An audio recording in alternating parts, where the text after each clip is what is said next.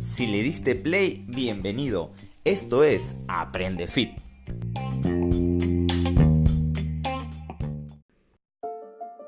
Somos una comunidad que busca dejar huella.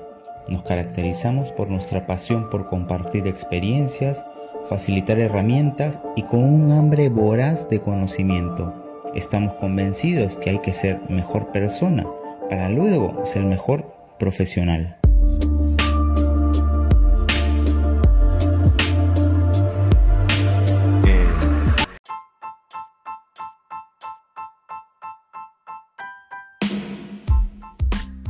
Bienvenidos a esta sección de OnFit. Seguimos con Martina y tiene algo que decirnos para todos los que son entrenadores y van a atender a mujeres que están en esta etapa del embarazo. Cuéntanos, Martina, por favor. Quería hacer estas tres consideraciones al empezar a entrenar una embarazada que todos los entrenadores tienen que tener en cuenta, ¿ok? La primera cosa es, las articulaciones de las embarazadas son más débiles. ¿Por qué? Porque durante el embarazo la, mujer empieza a producir una hormona que se llama relaxina. Esta hormona es súper útil en el momento del parto porque nos ayuda con los ligamentos de la pelvis y con la sínfisis pública para que sea más móvil, entonces para favorecer todos los procesos del parto. Pero lamentablemente la relaxina no se va a concentrar solamente en esta parte del cuerpo, sino que afecta todo el cuerpo, entonces todas las articulaciones. Por eso un entrenador tiene que tener en cuenta que las articulaciones de una embarazada son más débiles, ¿ok? Entonces, primera cosa que es importante saber. Una segunda cosa puede ser la adaptación de la respiración de una embarazada. Por el crecimiento del útero, de, de la barriga, del feto y todo, el, cambia la respiración de la embarazada. El diafragma sube 4 centímetros. De repente no parece mucho, pero es bastante. ¿ok? El volumen de aire que ingresa en los pulmones es menor. Hay menos volumen residuo de aire, de aire en los pulmones. Entonces, una embarazada eh, tiene que tener una respiración regular siempre. Nunca se puede olvidar de respirar.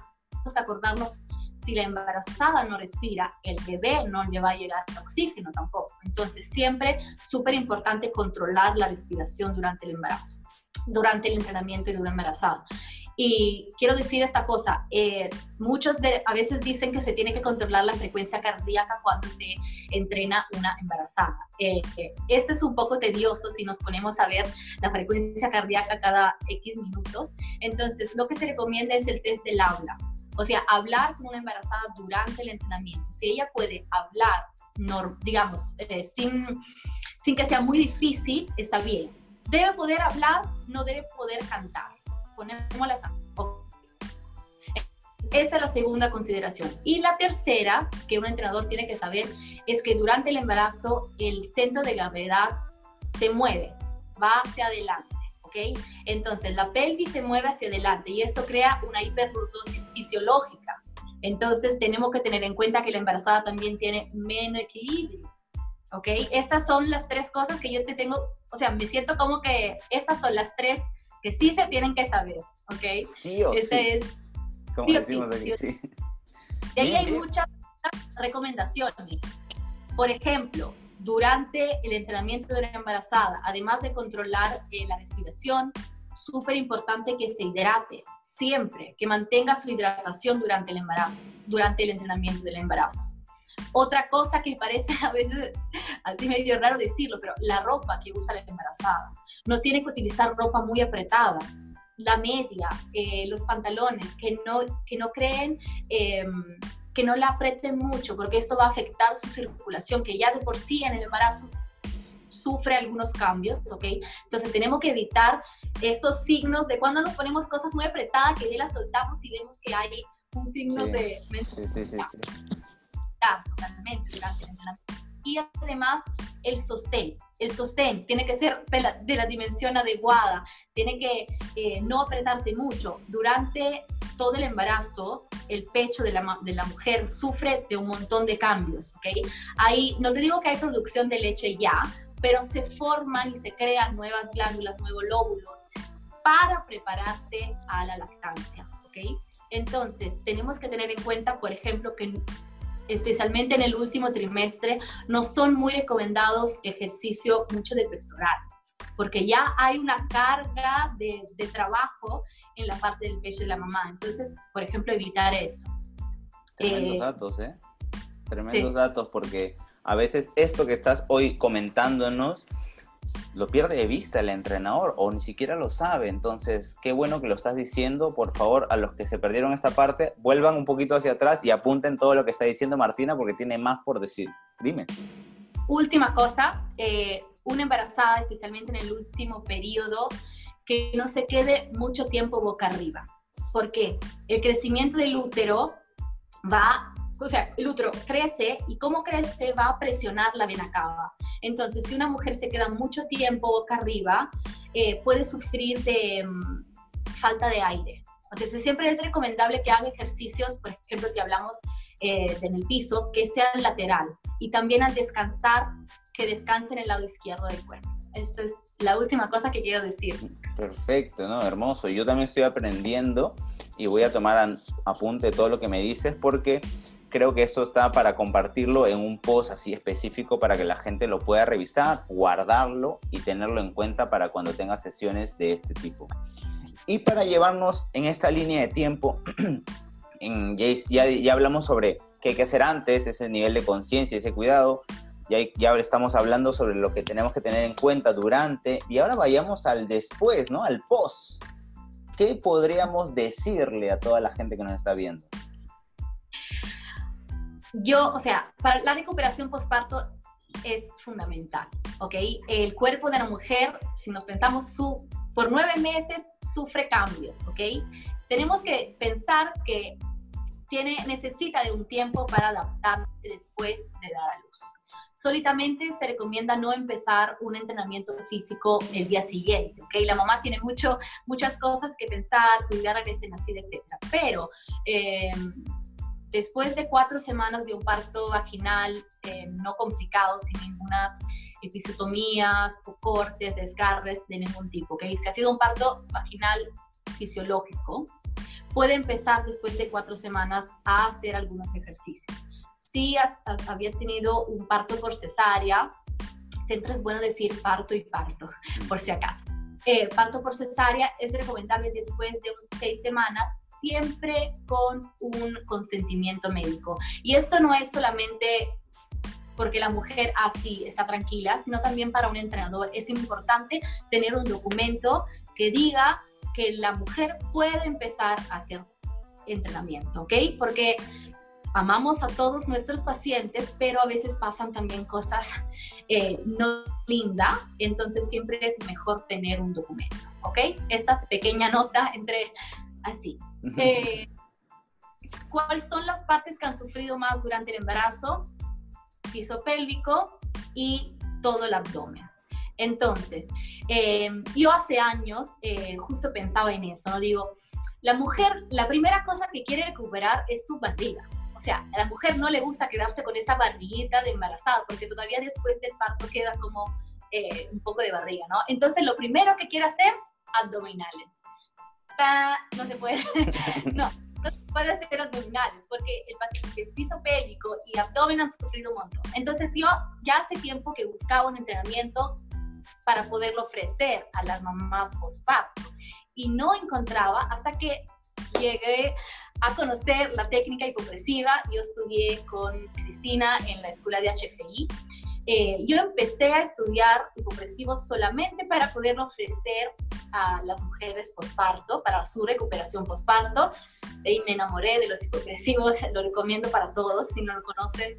Creo que Diego tendrá mucho que hablar sobre Por favor, sí, sí, sí, vayan. Es más, en la certificación Fitness Coach, para quienes nos siguen, ahí hablamos justo sobre esto porque creemos que es una técnica que todos deberían de conocerlo. Y ya si luego quieren profundizar y certificarse solo en esta técnica, pues Martina ya dijo en la técnica HFI del Instituto HFI.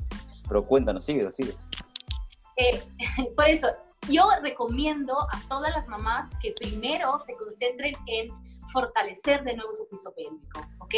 Lo vamos a trabajar de una manera con los supresivos, de una manera involuntaria, ¿ok? No es una activación voluntaria como cuando hacemos, por ejemplo, los ejercicios de Kegel, que justo acabo de hablar de eso, para las mamás no se puede durante el embarazo hacer hipopresivo, porque no se pueden quedar sin aire, no se pueden quedar en apnea. Tenemos que encontrar otra manera de entrenar el pélvico. Pero durante el posparto sí se puede. En los meses después del parto puedes empezar a fortalecer de nuevo tu piso pélvico. De por sí ha sufrido un montón, porque está acostumbrado a, sostener un peso y durante el embarazo ha tenido que aumentar este peso. Entonces ha sufrido todo el aumento de carga que enfrentaba el piso ¿ok? Entonces necesita ser rehabilitado, necesita ser competente para evitar todos los problemas de incontinencia, incontinencia de gases, incontinencia fecal, todos los problemas de prolapsos. Y ojo, quiero decirlo, no es que sufren de, estos problemas solamente la mamá que da a luz por parto vaginal, porque no es solamente por el momento del parto, sino es el mismo embarazo, el peso que han debido sostener por los nueve meses. Claro, durante el parto puede haber un desgarre o algo que pueda afectar más, digamos, todavía la, la, la fortaleza del piso pélvico, pero es conectado al embarazo, sí o sí. Entonces, primero, fortalecer piso pélvico y abdomen de una manera segura con los hipopresivos. Claramente si la mamá de ahí quiere eh, de nuevo empezar con unas rutinas, sí lo puede hacer, evitando todo lo que son abdominales, aumento de presión intraabdominal. Uy, ahí estamos tocando un tema que todavía sigue siendo un terreno totalmente desconocido porque yo que he trabajado por años en gimnasios, eh, muchas mujeres luego del embarazo iban pues corriendo al gimnasio porque ahí creían que iban a conseguir esto que era su objetivo primario, ¿no? Reducir el abdomen. Y claro, el entrenar ahí con los mil abdominales y las sesiones de rutina de abs y, eso pues claramente ya está demostrado que, que eso hace daño, ¿no? Por lo menos para la mujer en esta etapa. Así que por favor, alerta a todas las que nos están mirando y a todos los entrenadores que nos están mirando. Tengan cuidado con lo que están haciendo. Lo que tenemos que entregar es salud. Así que mucho, mucho cuidado y a investigar, por favor. Aquí también en el canal tenemos mucha información. Tenemos clases gratuitas de lo que significa la técnica HFI, los hipopresivos. Así que vayan a disfrutarlo y también al podcast que tenemos en Spotify. Para cerrar, Martina, cuéntanos un poco de dónde te encontramos, qué estás haciendo para que la gente vaya a buscarte a tus redes sociales. Ok, yo sea en Facebook que en Instagram eh, me pueden encontrar como Empower Woman. Eh, mi community decidió el nombre, así que estoy feliz de poderlo decir. Eh, la idea siempre ha sido empezar de un empowerment, ¿ok? Entonces que las mujeres puedan encontrar su fuerza interior para cuidarse, cuidarse la salud, cuidarse sus emociones, su parte espiritual, cuidarse, tener un bienestar en general en su vida. Entonces, Empower Woman por, la, por el hecho de, que hablo principalmente de mujer, ¿no? Em, como había dicho al inicio, yo nazco como obstetra y de ahí me certifiqué en la técnica compresiva que amo. Entonces, mi trabajo ahorita mm, en estas dos cosas. Eh, me concentro en lo que son las mamás embarazadas a través de un curso de acompañamiento al nacimiento. Es un nombre de mi creación, porque acá en Perú existe la psicoprofilaxis, pero para mí, ay, no me caía bien este nombre. Entonces, acompañamiento al nacimiento, eh, que cuenta también con partes de rutinas para las embarazadas y también todo lo que es la recuperación postparto con los ejercicios hipopresivos. Eh, esos son mi, mi, trabajo de, de, hoy día. Estoy trabajando en eso. Vamos a dejar tus redes sociales aquí abajo para que vayan a buscar tanta información que vienes compartiendo valiosa y que ayuda a todos los que estamos metidos en esta industria del fitness, del bienestar y la salud. Y a los que quieren por primera vez certificarse en esto, pues tienen la técnica y el Instituto HFI y los que quieren conocer y además formarse como entrenadores completos a través de la certificación Fitness Coach, que también lo verán en esa certificación. Esta certificación dura cuatro meses, así que están totalmente invitados. Gracias a los que se conectaron, no se olviden dejar su like y su comentario y hasta la próxima. Chao, chao. Gracias.